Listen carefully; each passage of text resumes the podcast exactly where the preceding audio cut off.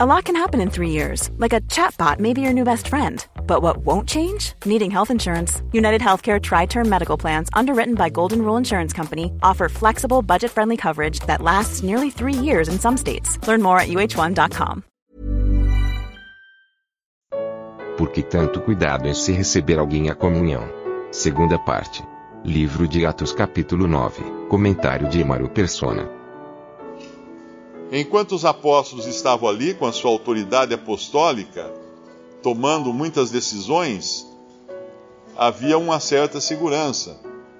Mas um dia eles iam partir, eles não iam deixar uh, representantes ou, ou delegados no sentido de Papa, por exemplo. Ah, o Papa é o sucessor de Pedro. Não, Pedro não deixou nenhum sucessor.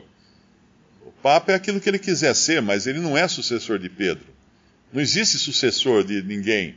Os apóstolos eram dons dados por Cristo e terminou o tempo deles, porque eles faziam parte da, do alicerce, eles, eles tinham que lançar o alicerce da casa de Deus, que é a esfera da profissão cristã, e juntamente isso com os profetas do Novo Testamento. Apóstolos e profetas são o alicerce do, do, qual Cristo é, é, a pedra principal. E a partir daí vem pedras de parede só. Ninguém, que, ninguém ouse achar que é uma pedra de, de alicerce, querendo morar na parede como pedra de alicerce. Isso não existe mais.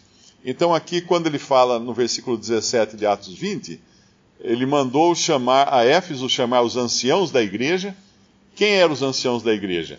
Eram aqueles que haviam sido escolhidos por determinação apostólica porque os, os apóstolos designavam anciãos ou enviavam prepostos para fazer isso, para designar anciãos em cada assembleia ou cada igreja. Hoje nós não temos apóstolos e não temos os representantes dos apóstolos para fazer isso. Então não são eleitos anciãos, mas são reconhecidos aqueles que têm um cuidado de pastorear o rebanho de Deus, que são chamados de anciãos ou bispos ou, ou presbíteros, mas ninguém nomeia Ninguém dá um título, ninguém dá um crachá, uma carteirinha, um documento, nada disso. É reconhecido o trabalho que fazem. E logo que chegaram junto, junto dele, no versículo 18, uh, ah, passar direto para um versículo mais adiante, no versículo 20, 26, 26, Paulo então falando aos anciãos de Éfeso, porque nunca deixei de, portanto, no dia de hoje vos protesto que estou limpo do sangue de todos, porque nunca deixei de vos anunciar todo o conselho de Deus. Olhai, pois, por vós e por todo o rebanho sobre que o Espírito Santo vos constituiu bispos. E aqui é interessante isso porque, ainda que existisse essa autoridade apostólica, na, na cadeia de, de comando era o Espírito Santo quem constituía. E ainda hoje, se não há autoridade apostólica para designar bispos, presbíteros, os anciãos, o Espírito Santo continua agindo e levantando pessoas para fazer esse, esse trabalho. Uh, vos constituiu bispos para apacentardes a igreja de Deus, que ele resgatou com seu próprio sangue. Esse versículo às vezes causa uma certa confusão, porque Deus não tem sangue. Na realidade, ele resgatou com o sangue que ele é próprio, com o sangue que pertence a ele, que é o sangue de Cristo. Seria uma tradução mais correta aqui.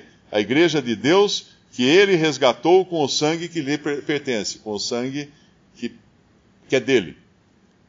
Porque eu sei isto, que depois da minha partida entrarão no meio de vós lobos cruéis que não perdoarão o rebanho.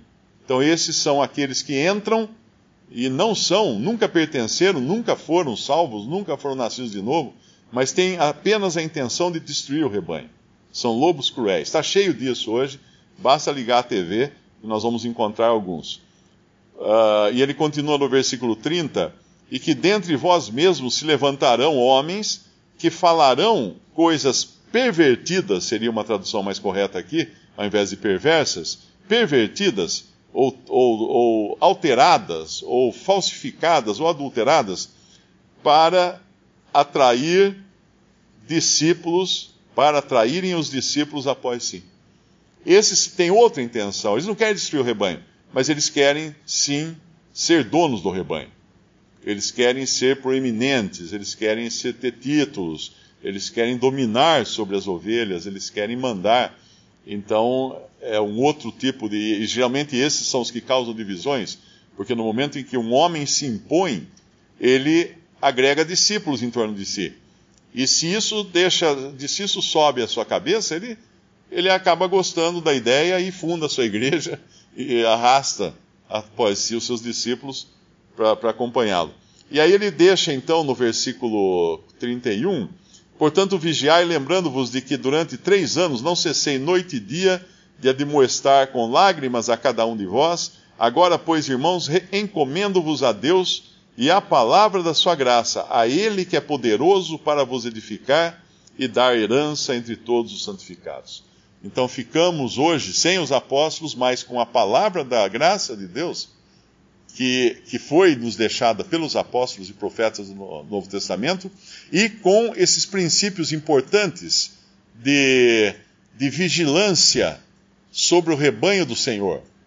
Porque o que era, por exemplo, um bispo, um presbítero? Era um vigilante que cuidava do rebanho. Que ele fala aqui, para cuidar do rebanho. E como cuidam do rebanho esses? Verificando quem entra, quem sai, verificando o estado das ovelhas, a condição das ovelhas.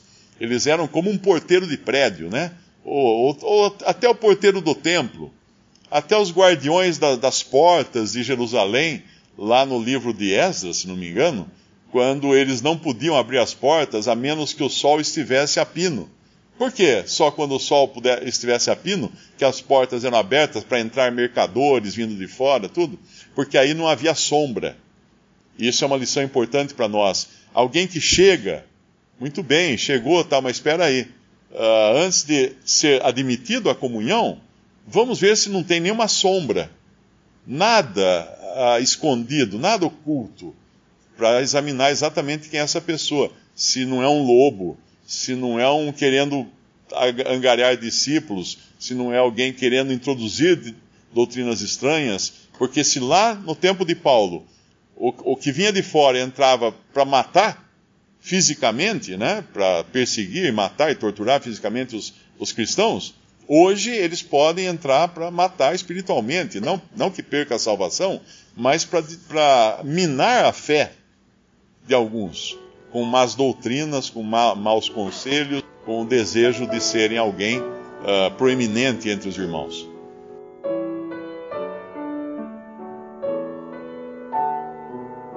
Visite respondi.com.br. Visite também 3minutos.net.